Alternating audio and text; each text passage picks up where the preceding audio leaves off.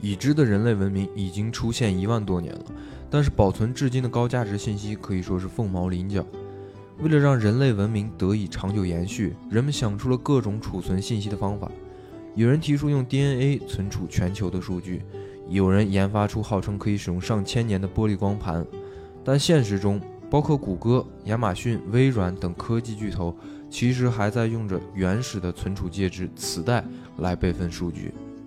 数字经济的时代涌现出海量的高价值信息，如何让数字信息的价值获得长久的延续？又如何突破当前信息存储的局限？今天我们聊一聊让数字文明永生的存储技术——分布式存储。大型科技公司之所以使用磁带，最主要的原因当然是因为便宜。这些科技公司有着过亿的用户量，需要存储的数据量非常的庞大。要知道，在中国，每天微信发出的信息就超过四百五十亿条。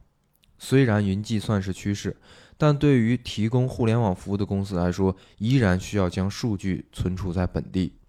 这是一笔非常不菲的成本。尽管与硬盘和半导体存储相比，磁带的读取速度会慢很多，但成本也会低得多。一 TB 容量的移动硬盘售价约为五十美元，而相同容量的磁带价格仅为五美元。与现在存储的成本相比，更难解决的是未来数据的增长量。二零一五年，全球数据总量达到七千九百亿笔五年之后的二零二零年，数据总量翻了四倍之多，达到了三万五千亿笔。当前全球的数据量遵循着摩尔定律的原则，每隔十八到二十四个月就会翻一倍以上。这种现象已经持续了半个多世纪。据此推测，到二零二五年，数据存储的需求至少会增长为现在的五十倍。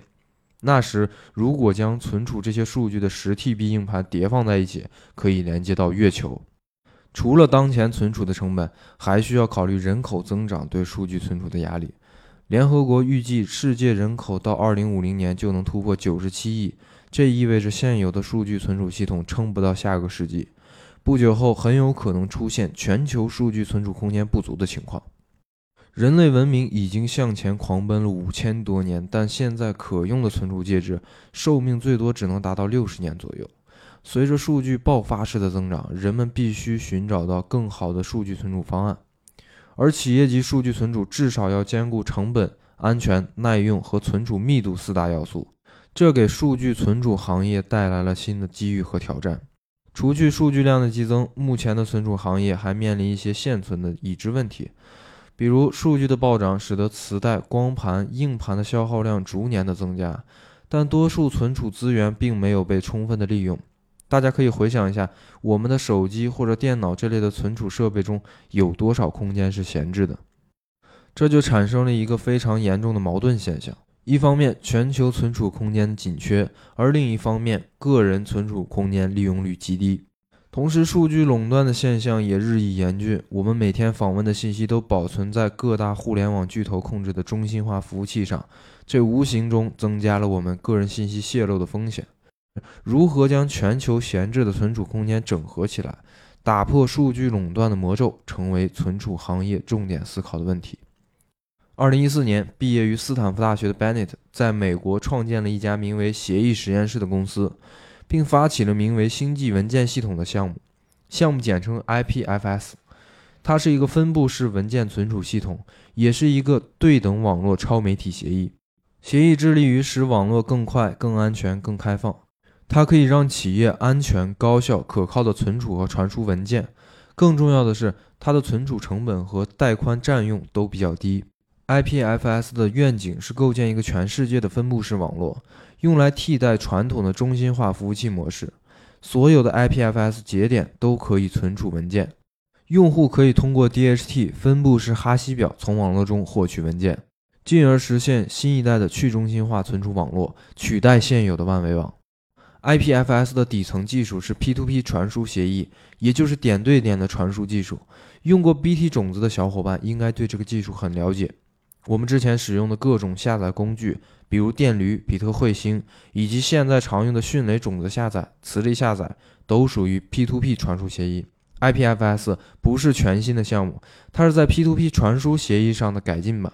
增加了文件切片、哈希去重、内网穿透等功能。接下来我们看看分布式存储到底解决了哪些存储行业的现存痛点。一九九零年，Tim 里在欧洲核子能研究机构工作时提出了 HTTP 协议，它允许人们使用静态的地址访问网站和文件。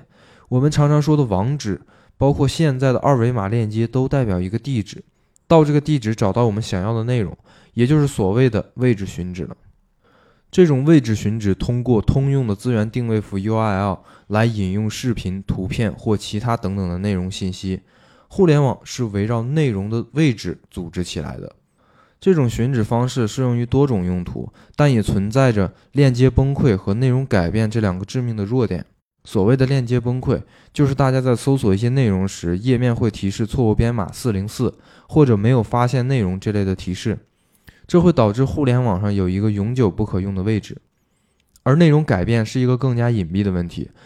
这时地址是相同的，但这个地址里的内容已经不是初始的内容了。在复杂的数据环境中，我们很难保证精确的数据始终存在于精确的位置。二零一四年六月，一篇论文指出，哈佛法律评论以及其他期刊中超过百分之七十的网址没有链接到最初引用的信息。华盛顿邮报曾经发文指出，如今网页的平均寿命为一百天，一些关键信息的误差很可能引发十分严重的问题。从上面这两个弱点，我们不难发现，位置寻址并非是链接数据的最好选择，而分布式存储通过消除对数据中心和集中式服务器的需求。改变了我们与网站和在线资源的交互方式，也就是所谓的内容寻址的方式。我们可以通过哈希引用内容。前面我们有提到过哈希算法，忘记的小伙伴可以听一下前几期的内容。内容寻址让我们可以通过一个内容的指纹数据来寻找它，而不是通过 URL 来寻找内容。举个简单的例子，假如我需要去网上下载一张照片，过去我需要告诉电脑去哪里下载这张照片。也就是把这张照片的 IP 地址或者域名告诉电脑，这就是所谓的位置寻址。而 IPFS 让每个文件都有着独特的哈希值，我们可以把哈希值理解为这张照片的指纹或者面部特征等等唯一身份识别的信息。我想要这张照片时，只需要问网络中谁有这个哈希值的文件，IPFS 网络的某个节点就会将文件提供给我。由于使用的是内容寻址。内容可以与原始的服务器分离并永久的存储，同时分布式存储协议允许我从离我最近的节点获取内容，这样既可以最大程度的节省带宽，提升下载速度，又可以消除重复的可能性，形成一个完全分布式的网络。中心化的存储网络或者系统更容易遭到监视或者黑客的攻击，也更容易丢失数据。如果把数据都存在某个公司的服务器上，未来公司倒闭，你的数据也会永久的消失。比如，二零一六年，三六零网盘的个人存储服务宣布永久关停。如果当时没有及时把个人文件从三六零中转移出来，那这些文件就会被系统清空，永远的消失。而分布式存储将从根本上改变这一点。企业只要在初始阶段，在技术和市场层面把项目带起来，即使官方团队解散，IPFS 协议依然自动运行。并始终保管相关的数据和资料，同时不可篡改的特性也将使数据和信息能够在分布式存储体系内安全的存储，无法被恶意攻击者篡改或删除。如果全球有很多节点进行分布式存储，能够很大程度地降低数据大规模丢失的可能性。这些特点会使得人类的存储工具得到跃迁式的升级。